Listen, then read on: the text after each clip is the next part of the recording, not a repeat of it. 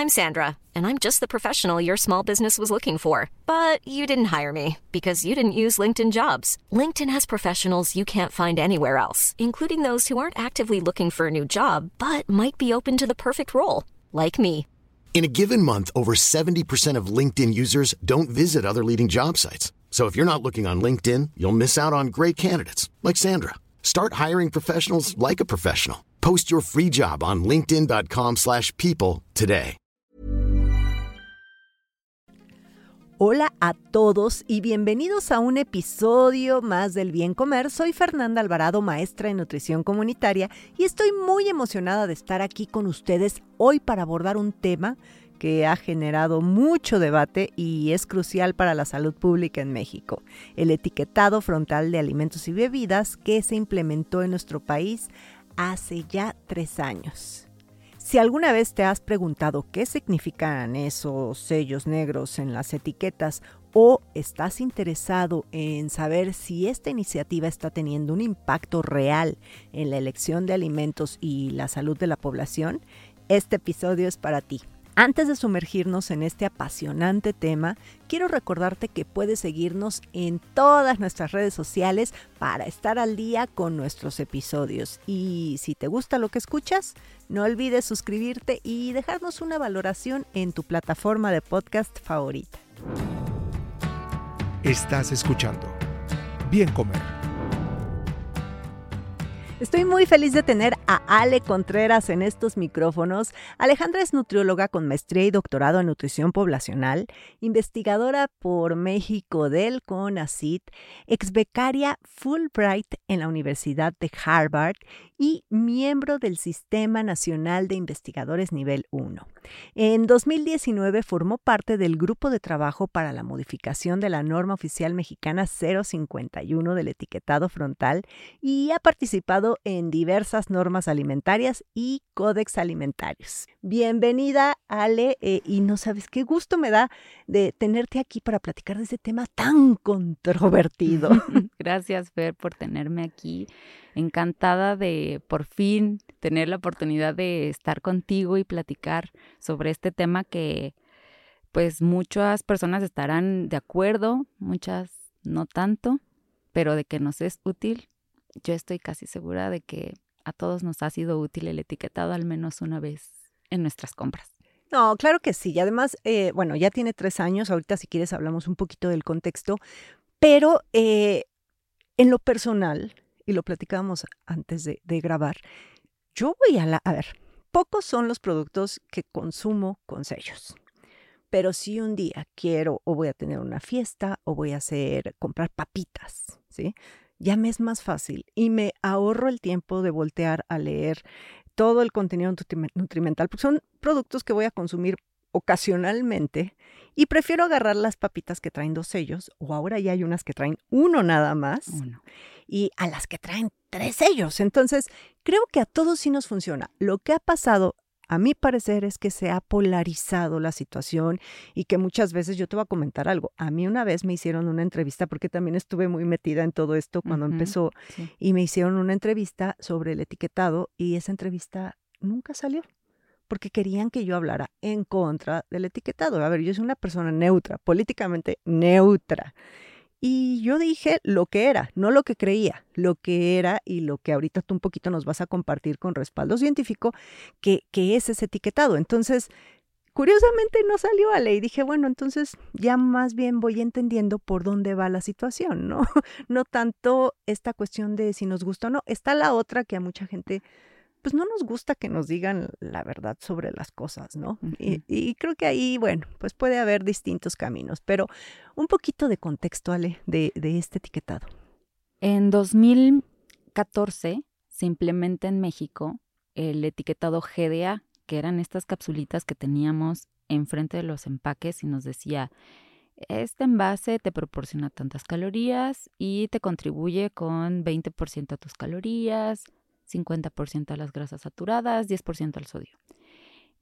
Hubo muchos estudios antes de esta implementación que demostraban que ni en México ni en ningún lugar del mundo las personas lo pueden entender como se debe entender.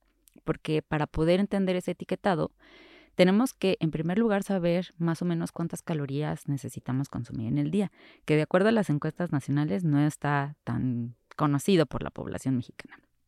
Punto número dos, tenemos que cargar con una calculadora para, o bueno, ser muy, muy buenos en matemáticas para hacer reglas de tres y decir, ah, ok, bueno, si esto es por 2.000 calorías, pero yo tengo 1.500, entonces tengo que hacer esta conversión.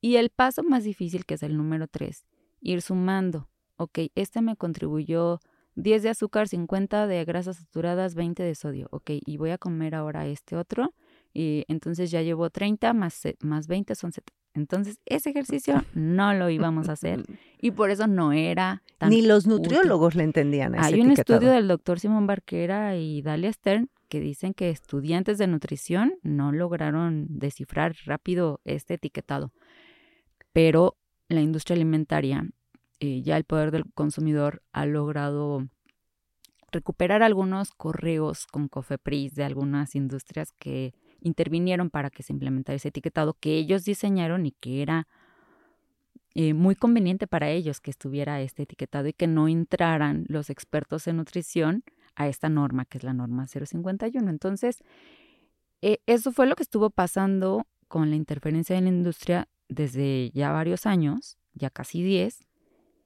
y luego viene la emergencia epidemiológica en el país por obesidad y por diabetes. Esta es la misma emergencia epidemiológica que, vimos en COVID. O sea, es una emergencia donde ya requieren muchas acciones, eh, no solamente un etiquetado, no solamente un impuesto a las bebidas azucaradas, sino ya es iniciar regulaciones en las escuelas, de la publicidad, de cómo se venden los productos para evitar que la gente siga enfermándose. Y siga enfermándose no porque las personas tengan 100% responsabilidad de sus decisiones alimentarias, sino porque estamos en un entorno que promueve mucho el consumo elevado de azúcar, grasa, sodio y todos los aditivos cosméticos que vienen en los ultraprocesados y que vemos que es muy importante la contribución para las calorías eh, en los niños. Por ejemplo, 35% de las calorías que consume un niño son de este tipo de productos ultraprocesados. ¿Cuál es lo recomendado? Pues cero. Cero. ¿Cuánto le vas a dar? Pues bueno, ocasionalmente puede estar consumiendo alguna porción, pero no que su dieta se base en estos productos. En los adultos es más o menos el 30, pero vamos en incremento o íbamos en incremento hasta hace poco para parecernos un poquito más a Estados Unidos, que ellos tienen un 50% de su dieta. Entonces, en este contexto, nosotros no necesitábamos un etiquetado que nos dijera, tiene mucha fibra, tienes muchas vitaminas, tienes muchos minerales, porque nuestra condición como país, como salud, nos decía, necesitas advertirle a la gente que esto está en exceso y que le va a contribuir mucho a su dieta de mala manera, ¿no? Y lo puede enfermar. Em, y se hicieron muchos estudios en estos años de 2017, 18, 19. Todavía se estuvieron publicando 2021 con toda la evidencia que se hizo por parte de diferentes instituciones, entre ellas las del Instituto Nacional de Salud Pública, pero también el Poder del Consumidor hizo encuestas, donde lo que se evalúa es, a ver, eh, vamos a hacer una muestra de mexicanos y cuáles son los etiquetados que hay disponibles ahora. Está el semáforo, está el Nutri-Score, que es el que utilizan en Europa. Que no les gusta. Que no nos... a, los nutriólogos no les gusta. A los nutriólogos, eh, bueno, que yo sigo y que admiro, no les no gusta. les gusta. No, en, en Europa es muy famoso porque hace un balance de todo el, producto, o sea, les pone puntos buenos por fibra, puntos buenos por fruta, puntos buenos por em, eh, proteína, y te da puntos malos por azúcar. entonces haces un balance y al final dices, bueno, te toca una A, una E. Y los estudios en México decían que la gente cuando veía este etiquetado decía, ah, tiene E, pues significa que tiene vitamina E, ¿no? Y nosotros, bueno, es que en México no contamos como en Europa, nosotros tenemos calificaciones de 1 al 10. Entonces, no funcionaban estos etiquetados en México, requerían muchas campañas para poderlo comprender. Y entonces es cuando se descubre que en México, al igual que en otros países en Latinoamérica, estos sellos octagonales negros que dicen exceso o alto de son ideales para nuestra población. Y es entonces cuando eh, las normas oficiales se modifican cada cinco años. Y entonces la norma 051, que es la que regula el etiquetado, eh, le tocaba la, la, modificación para 2020 y ahí sí entramos expertos, academia, sociedad civil em, y también la industria alimentaria. Y eh, se hizo ya el consenso y se presentaron todos estos, estudios que se hicieron para poder defender eh, cuál era lo que la gente eh, mejor aceptaba o mejor comprendía. Y fue así que se logró un etiquetado como el que tenemos ahora. Y yo creo que también aquí es importante resaltar que el etiquetado no va a ser la solución al sobrepeso, que es como mucha gente lo está viendo, ¿no? Eh, y que dicen, vamos a seguir igual, a mí me vale, yo voy a... Ok, sí, el etiquetado nada más es una herramienta de elección de alimentos eh, eh, cuando estás en el supermercado, ¿no? ¿Cuáles son, o sea, los objetivos? ¿Con qué, cuáles son los objetivos? ¿Con qué fin están estos sellos. Digo, sí para advertir justamente todo el contexto que nos acabas de dar sobre la epidemia que tenemos, porque ya el, porcentaje de gente con sobrepeso y obesidad es tremendo y eso se asocia directamente a muchas enfermedades. Pero entonces, eh, el objetivo no es eh, eh, como tal el que se acabe nada más con el etiquetado el sobrepeso en México. Sí, es verdad. A veces la solución fácil es decir, ¿esto sirve o no sirve de acuerdo a qué? ¿No? Bueno, tenemos un contexto de obesidad y de diabetes. Vamos a ver si después de tres años ya no hay obesidad y ya no hay diabetes. Pues no es tan, tan sencillo, ¿no?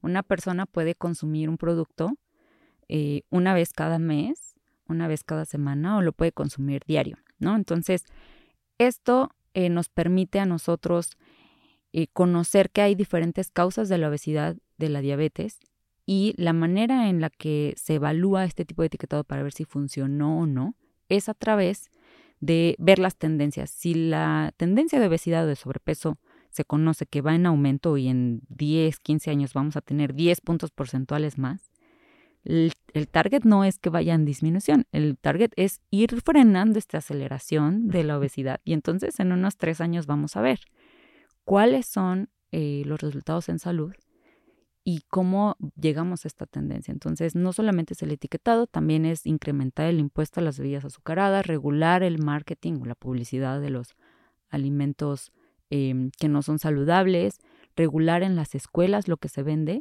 y entonces sí crear una estrategia conjunta, que es lo que se ha hecho durante estos últimos años, para que eh, se pueda atender la epidemia.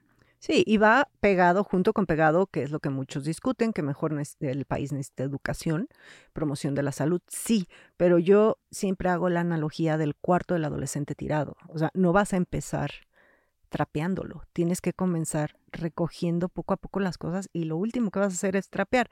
Y creo que pues van todos de la mano. O sea, no es una sola eh, la solución a este problema como muchas veces eh, se ha visto, ¿no? Es una herramienta nada más. Llegas al súper a ver qué puré de tomate voy a, tomar. El que no tiene sellos, el que tiene uno o el que tiene dos, ¿no? Eso ya depende a lo que, a, que, a que cubra tus necesidades, pero por lo menos que entiendas que ese producto tiene exceso de ingredientes críticos, que por otro lado, ahí es donde viene la siguiente pregunta. Mucha gente dice, bueno, ¿y con base, o sea, en qué se basan en decir que tiene mucho sodio o muchas grasas? O, o sea, ¿quién determinó eso? Porque eso es muy exagerado y además... los mismos nutriólogos desinformados, es que nada más están hablando de 100 gramos. Si tú te comes 10 gramos, no tiene exceso de azúcar. Entonces, a ver, explícanos ese rollo, porque también fue un tema. Sí, es un tema eh, muy mencionado por algunas eh, profesionales de la salud, porque en general somos eh, no solamente nutriólogos, ¿no? Lo que está pasando es que el objetivo sí del etiquetado es tener un, una herramienta de información para que tú cuando vas a comprar decidas qué es lo que te conviene. Si tienes obesidad, tal vez te vas a fijar un poco más en el de calorías. Si tienes diabetes, pues tal vez te fijas más en el de azúcares. Si tienes hipertensión, tal vez te fijas más en el sodio o te fijas en todos, ¿no? Tenemos resultados en las encuestas y justo la gente se fija en todos, pero más calorías y azúcares son los que ganan un poco más. Entonces, con este objetivo de defender principalmente el derecho del consumidor, pues esta herramienta es para defender tu derecho de que te digan qué es lo que tiene, porque no, no se limita el etiquetado nada más a los sellos, sino que se limita también a otros puntos de, del empaque donde te dicen exactamente cuántos son los azúcares añadidos que antes no era obligatorio. Te dicen exactamente cuántos miligramos de grasas trans que antes nada más te ponían gramos y te ponían un redondeo en cero, que no es lo mismo. Y eh, ahora te declaran los ingredientes mucho mejor. Entonces, primero es derecho a la información.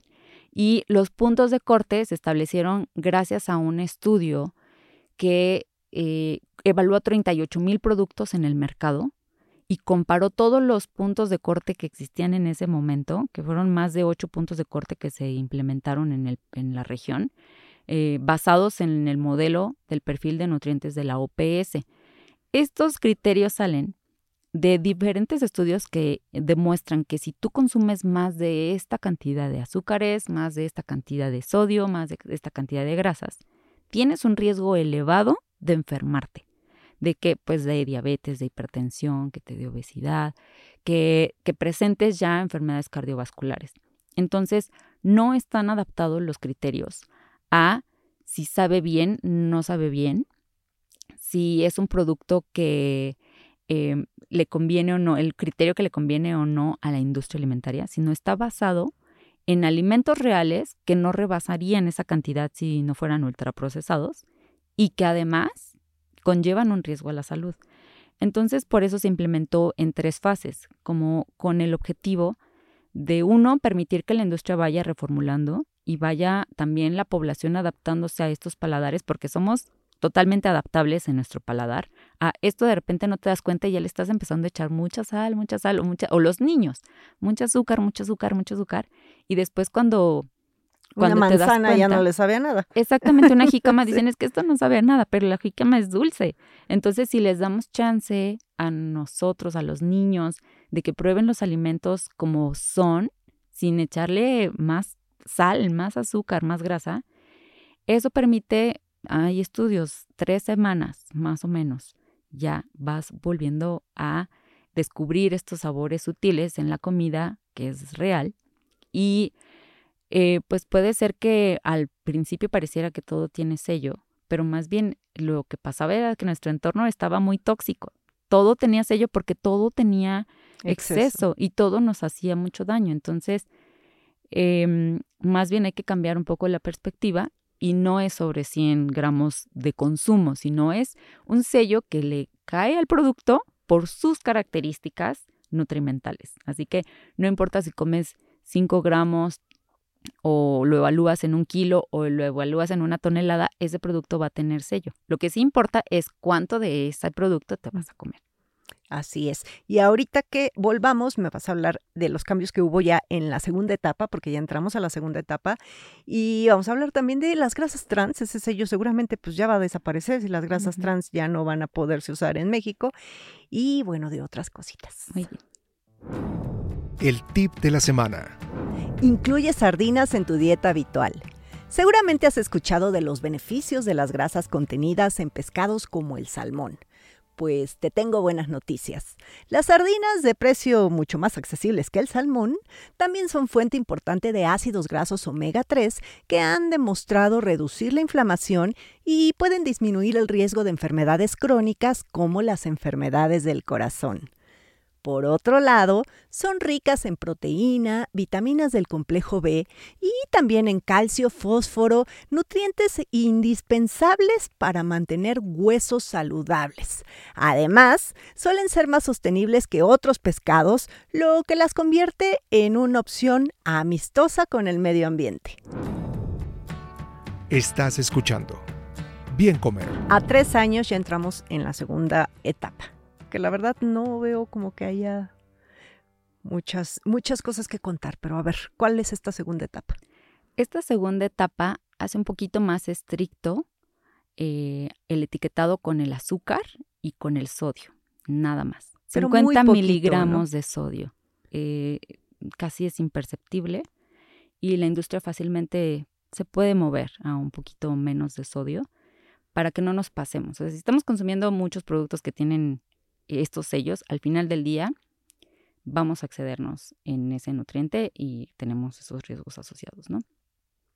Con el azúcar, antes se permitía que el producto no tuviera sellos si le ponía hasta una cucharadita y media de azúcar a una bebida que tiene de 250 mililitros, una taza, ¿no? Que es una medida razonable, una cucharadita y media, ¿no? Pero normalmente, eh, si le bajamos a una cucharadita nada más, pues eso ya está bien endulzado, ¿no? Es una medida que, que podemos mantener cuando queramos endulzar. Entonces, para la industria alimentaria, si le pone más de una cucharadita de azúcar a una taza de 240 mililitros, ya va a tener sello de exceso de calorías o exceso de azúcares. Y la tercera etapa, que ahí yo, ahí sí, yo soy súper, súper promotora del etiquetado frontal. Etapa 1, 2, todo de acuerdo. En la 3 creo que sí me va a costar mucho trabajo ver un empaque de leche con un sello de grasa saturada. Porque pues sabemos que es grasa intrínseca de la leche y que además esos ácidos grasos han mostrado incluso ser benéficos para la salud. Entonces, eh, pero pues ya está dicho, ¿no? Sí, este etiquetado al final, en la etapa 3, sí tiene un poquito más estricto, eh, que empieza en 2025 esta, esta última etapa. Sin embargo, estas leches que mencionas, más bien las los van a tener cuando sean fórmulas lácteas. O sea, que les hayan la agregado. no, si Ay, no me trae, acabas de recuperar la pásale, si ¿no? no trae grasa saturada o, o grasas añadidas, si no tiene azúcar añadido, no necesita tener ningún. Se hace sí una evaluación del total de la grasa, del total del azúcar, del total de sodio, pero, solamente ¿no? solamente cuando le agregas al producto, entonces Oh, ya ok, puedes tener ok, cuando sea entonces un un producto, producto procesado. modificado. Sí. O sea, la leche que al final solamente es leche, o el yogurt que va a ser eh, leche y cultivos lácticos, pues no va a tener entonces, ay, qué bonito, porque yo ya hacía que las leches y los yogures y todo, porque así, bueno, igual esa parte no está tan clara en la norma y dice intrínseco, se va a considerar lo intrínseco también, pero entonces, ok, ya, ya lo entiendo ahora, ¿no? Es como los, los quesos, pues finalmente como es un producto elaborado, sí trae el, el, el exceso de sodio, porque ¿no? lo agregan. porque lo agregan. Sí, por ejemplo, em, un cacahuate puede tener eh, mucha grasa saturada, ¿no? O grasas buenas, pero sí trae una combinación, o puede tener eh, carbohidratos, o puede tener el producto ya natural, va a traer estos nutrientes. Pero si tú le agregas más grasa, o si tú le agregas más sodio, si le agregas más azúcar, entonces, Entonces, es sí. cuando hay que evaluarlo. Ay, perfecto. Bueno, muy bien. Ahí ya. Me, me recuperaron el, el aire porque yo decía, es que esa etapa 3 ¿Qué va a ser pas- es un- confuso. ¿Qué Es un está poco confuso, sí. Oye, y a ver, el sello de las grasas trans, porque pues ya va a desaparecer ese sello, ¿no? Si ya no están permitidos, pero ¿cómo, cómo le van a hacer? O sea, es, esa también es una gran duda. Las panaderías de las esquinas, yo creo que en su mayoría el insumo principal son grasas trans, o sea, las donas, los to- todos ese tipo de panaderías y, y, pues no traen sellos, ¿no? Eh, ¿Qué va a ¿Qué pasar ahí? hacer? ¿Qué vamos a hacer? Bueno, las grasas trans de por sí ya era un sello que estaba en menos de eh, 1% de los productos. O sea, ya era muy poquita la cantidad de productos, pero como son grasa- grasas muy dañinas, era importante sí quedarnos con este sello. Mm. Argentina, por ejemplo, que ellos implementaron el etiquetado después que nosotros, siguieron nuestro mismo modelo, pero sí dijeron, bueno, las trans ya no son tan importantes, mejor vamos a poner grasas totales. Entonces cambiaron ese, ese sello. Y esto que acabas de decir sobre a granel o ultraprocesado hace todo el sentido porque sí hay productos que son ultraprocesados y podrían ser saludables. ¿Cuántos? 2%. 2%. Hicimos análisis en estos 38 mil productos y 2%, produ 2 de los productos sí podría tener eh, pues un potencial efecto nutritivo en nuestra alimentación. Podríamos estarlo consumiendo regularmente porque no tiene muchos aditivos. Pero cuando evaluamos, por ejemplo, estos alimentos que dices de la panadería, donde te dan un, una concha, te dan un, un cuernito, hicimos la tarea ahí en el instituto de evaluar cuántos ingredientes tiene una concha en una panadería. Entonces, revisas los ingredientes y son 10 a lo mucho. De verdad. Mira. Pero entonces tú te vas a las conchas que tienen una marca y, y marca transnacional y tienen 23, 25 ingredientes. Por eso la de la panadería se te echa a perder más rápido echa a perder más del rápido. paquetito. Exacto, Sí. el paquetito te va a durar, bueno, Sí. muchísimo tiempo. Entonces, todos estos 10 o 13 ingredientes adicionales sí tienen efectos adversos. No vienen en el etiquetado como tal, pero entre más ellos tienen productos, sí se ha visto que, ten- que tienen más cantidad de aditivos cosméticos que dañan la microbiota intestinal, te causan algunos efectos como de adicción a esos productos, el glutamato monosódico.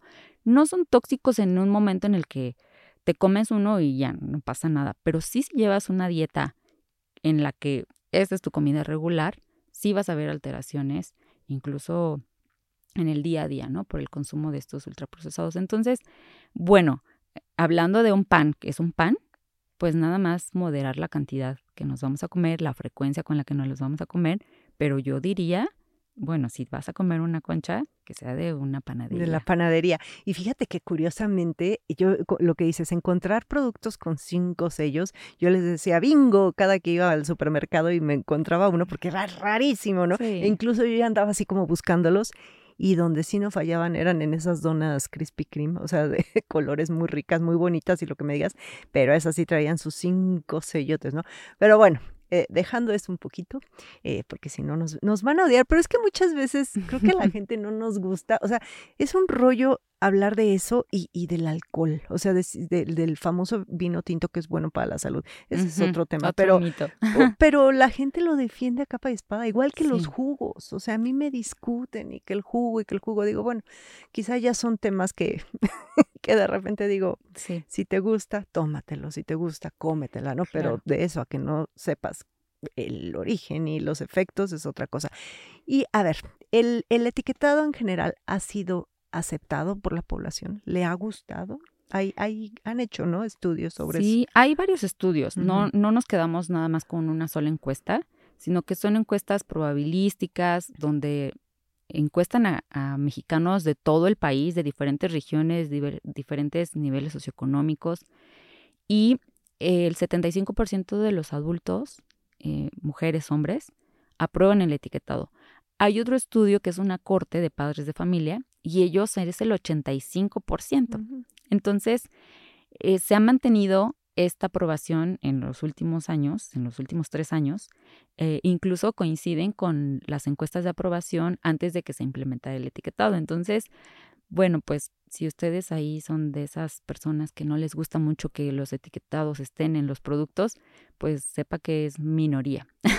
Fíjate que coinciden, yo digo, eh, hice la, la encuesta en, en mis redes sociales y coinciden los números, sobre 75-25 más o menos. Sí, sí, sí. el desacuerdo. Yo preguntaba el por qué no y me decían, ¿por qué no me sirve de nada? Digo, bueno, habrá gente a la que no le, no les, no le mueva la aguja, pero yo insisto en que siempre, claro que sí, o sea, yo lo repito, prefiero las papas con un sello a las que tienen tres sellos, ¿no? Pero bueno, esa soy yo. ¿Y han hecho algún tipo eh, de evaluación del impacto que ha tenido en estos tres años? Sí, hay diferentes modos de evaluar un impacto de una política. Primero son a corto plazo, a mediano plazo y a largo plazo. Los de largo plazo eran los que ya hablábamos eh, sobre la obesidad, sobre diabetes, enfermedades crónicas, que necesitan más tiempo para evaluarse y necesitamos evaluar tendencias. Eh, los de inmediato plazo son cuando tú evalúas qué es lo que ha pasado en el momento de la implementación, que es, por ejemplo, la reformulación, que fue masiva.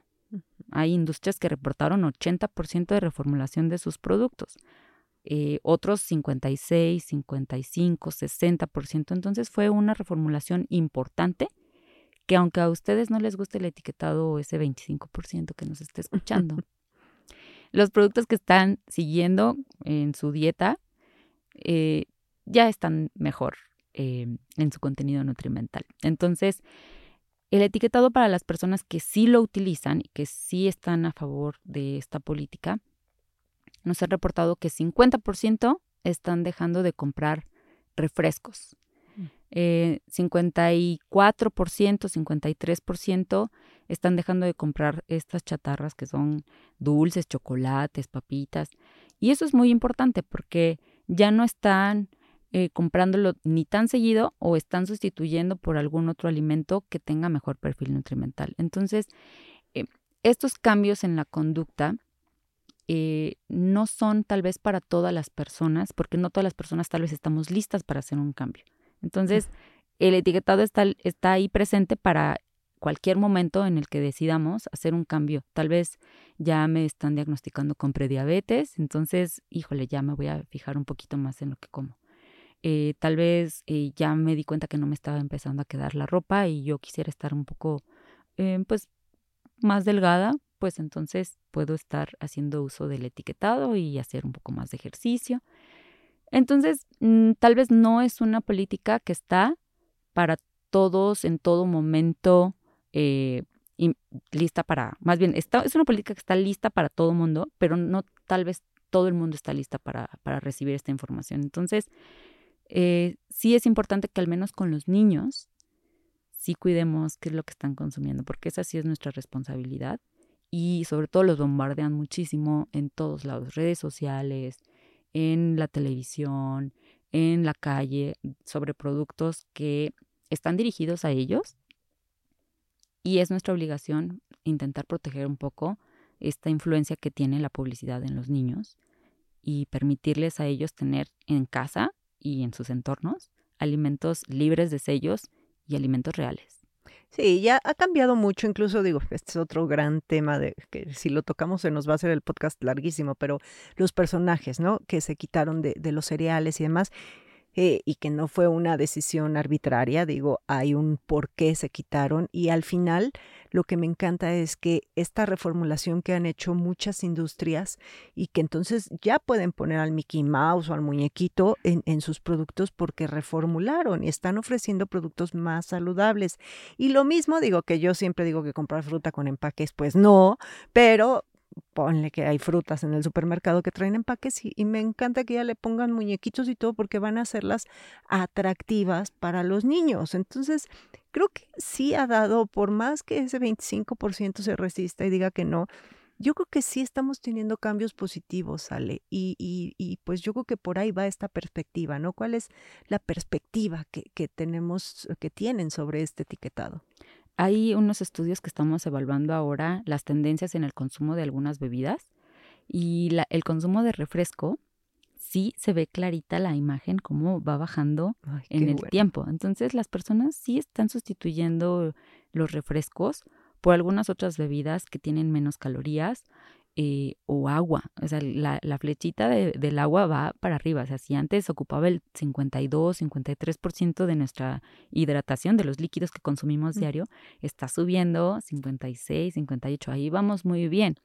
Y, esto se debe eh, en gran parte por la implementación del, etiquetado y también por la, el, impuesto que hay en el país, ¿no? Eh, Pero es importante que, como dices, ¿no? O sea, tengamos eh, conciencia sobre lo que estamos consumiendo y a mí me decía una amiga, oye, me fui a otro país de vacaciones y extraño muchísimo los sellos, o sea, no sé, estoy parada en el anaquel y no tengo idea, o sea, tengo que leer todo. Entonces, sí, esperemos que este etiquetado siga para eh, los siguientes muchos años, ¿no? O se mejore.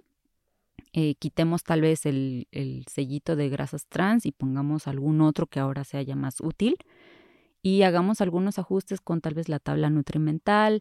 Em, los personajes pues son, eh, tienen muchísimo impacto. hay un estudio donde les ponen unas zanahorias a los niños sin personaje y las mismas baby carrots se las ponen a otros niños, pero con ahora un personaje. Y cuando les preguntan, ¿Qué tal te supieron las zanahorias? Así, ponle del 1 al 10, ¿no? Los niños evalúan con mejor sabor eh, cuando a, los productos les ponen un, personaje. Entonces, imagínate ahora un personaje que han visto mucho tiempo, este, pero estos nuevos niños ahora ya no están expuestos, ya no reconocen tanto estas, estos personajes y eso es algo muy, muy valioso porque solamente van a consumir productos que tengan en casa sin intervenir que quiero esa cajita porque tiene un monito, ¿no? O trae juguetes, exacto. Y también, digo ya nomás para cerrar la idea, mucha gente se quitó la venda de los ojos sobre los supuestos productos saludables, que ya los pasillos del supermercado empezaron con un estante así chiquito, ya eran pasillos, sale de productos saludables para personas con diabetes, libres de gluten, y tómala, llenas de sellos. Entonces, ¿a qué estás acercando? A que mejor consumas alimentos, pues quizá del departamento de frutas y verduras y de otros lugares, o sea, no tanto de, de esos supuestos saludables, ¿no? Sí, la, gente, eh, pues fue una quitada de venda de los ojos, como dices, y era consumir la barrita de cereal, eh, y tomarte tus electrolitos, se supone, mientras estás en el gym y ya te comiste 500 calorías ahí que no supiste que eran casi pura grasa y azúcar, ¿no? Hay barritas que el 50-60% es azúcar. Y pues teníamos una percepción equivocada. Entonces ahora creo que las personas ya tienen un poquito más consciente eh, cuáles sí son saludables, cuáles no son tan saludables, aunque el empaque se vea muy verde, orgánico, que en realidad no es nada de eso.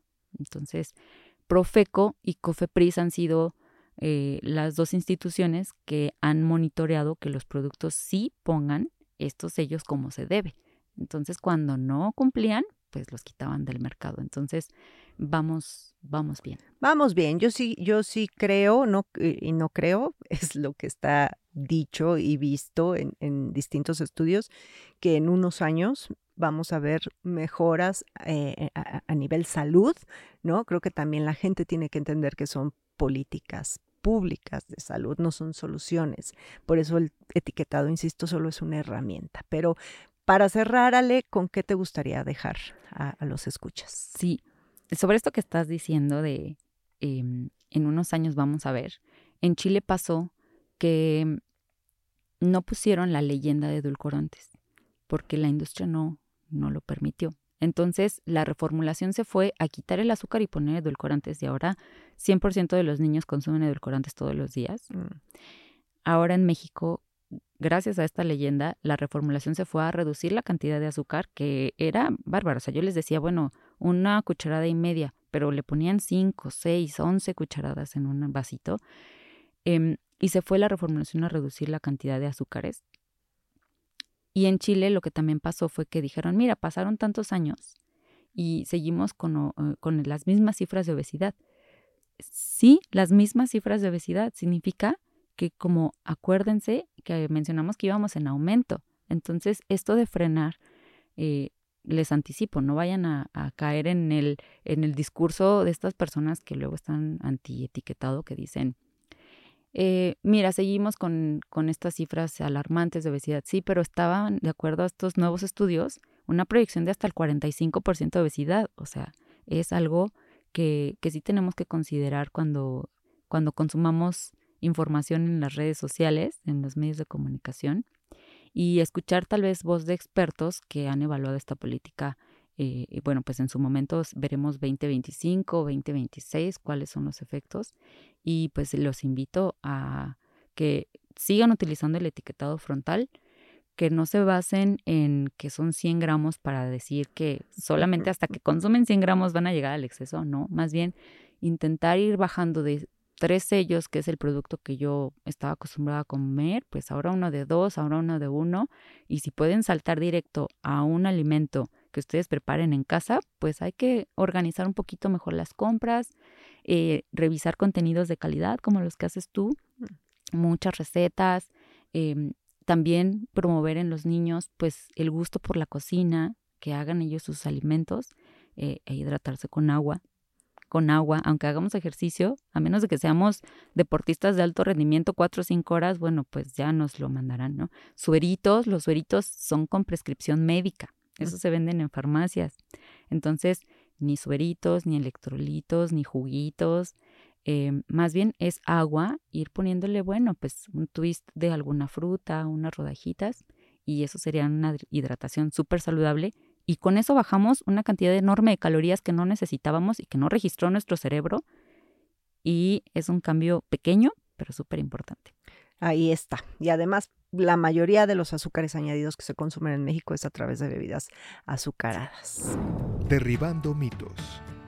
Los vegetales orgánicos son mejores que los convencionales. Sí, en efecto, hay algo de cierto en esta afirmación. Las frutas y las verduras orgánicas han mostrado tener un mejor perfil de antioxidantes. Sin embargo, nutrimentalmente no hay suficiente diferencia como para elegir uno u otro. Un beneficio importante de los orgánicos es que suelen contener menos residuos de pesticidas en comparación con los cultivados convencionalmente. Además de que la agricultura orgánica tiende a ser más amigable con el medio ambiente, ya que fomenta la biodiversidad, reduce la erosión, utiliza menos energía y reduce la contaminación del agua y del suelo. Estás escuchando bien comer. Ale, si la gente quiere saber más sobre etiquetado y si tiene dudas, si quiere eh, contactarte, ¿dónde te encuentran y dónde encuentran información del etiquetado? Hay mucha información disponible en redes sociales del Centro de Investigación en Nutrición y Salud, CINIS1 en Instagram y en Twitter. Eh, también están en Facebook, también pueden seguir las redes del Poder del Consumidor y mi Instagram es Nut Alejandra Contreras. Ahí está. Y también andas en Instagram. ¿no? En Instagram, en Facebook. Ay, yo te arrobo ahora que estemos haciéndole promoción al podcast. Muchísimas gracias, Ale, por venir. Ya saben que yo estoy en todas las redes sociales como Bien Comer. Adiós.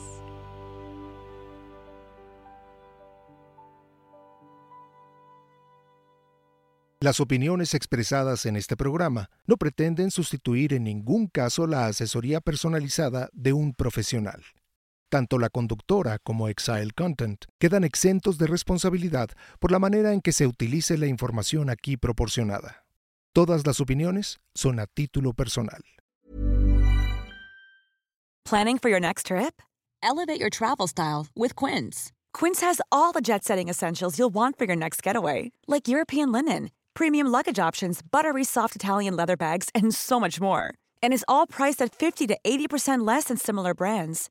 Plus, Quince only works with factories that use safe and ethical manufacturing practices.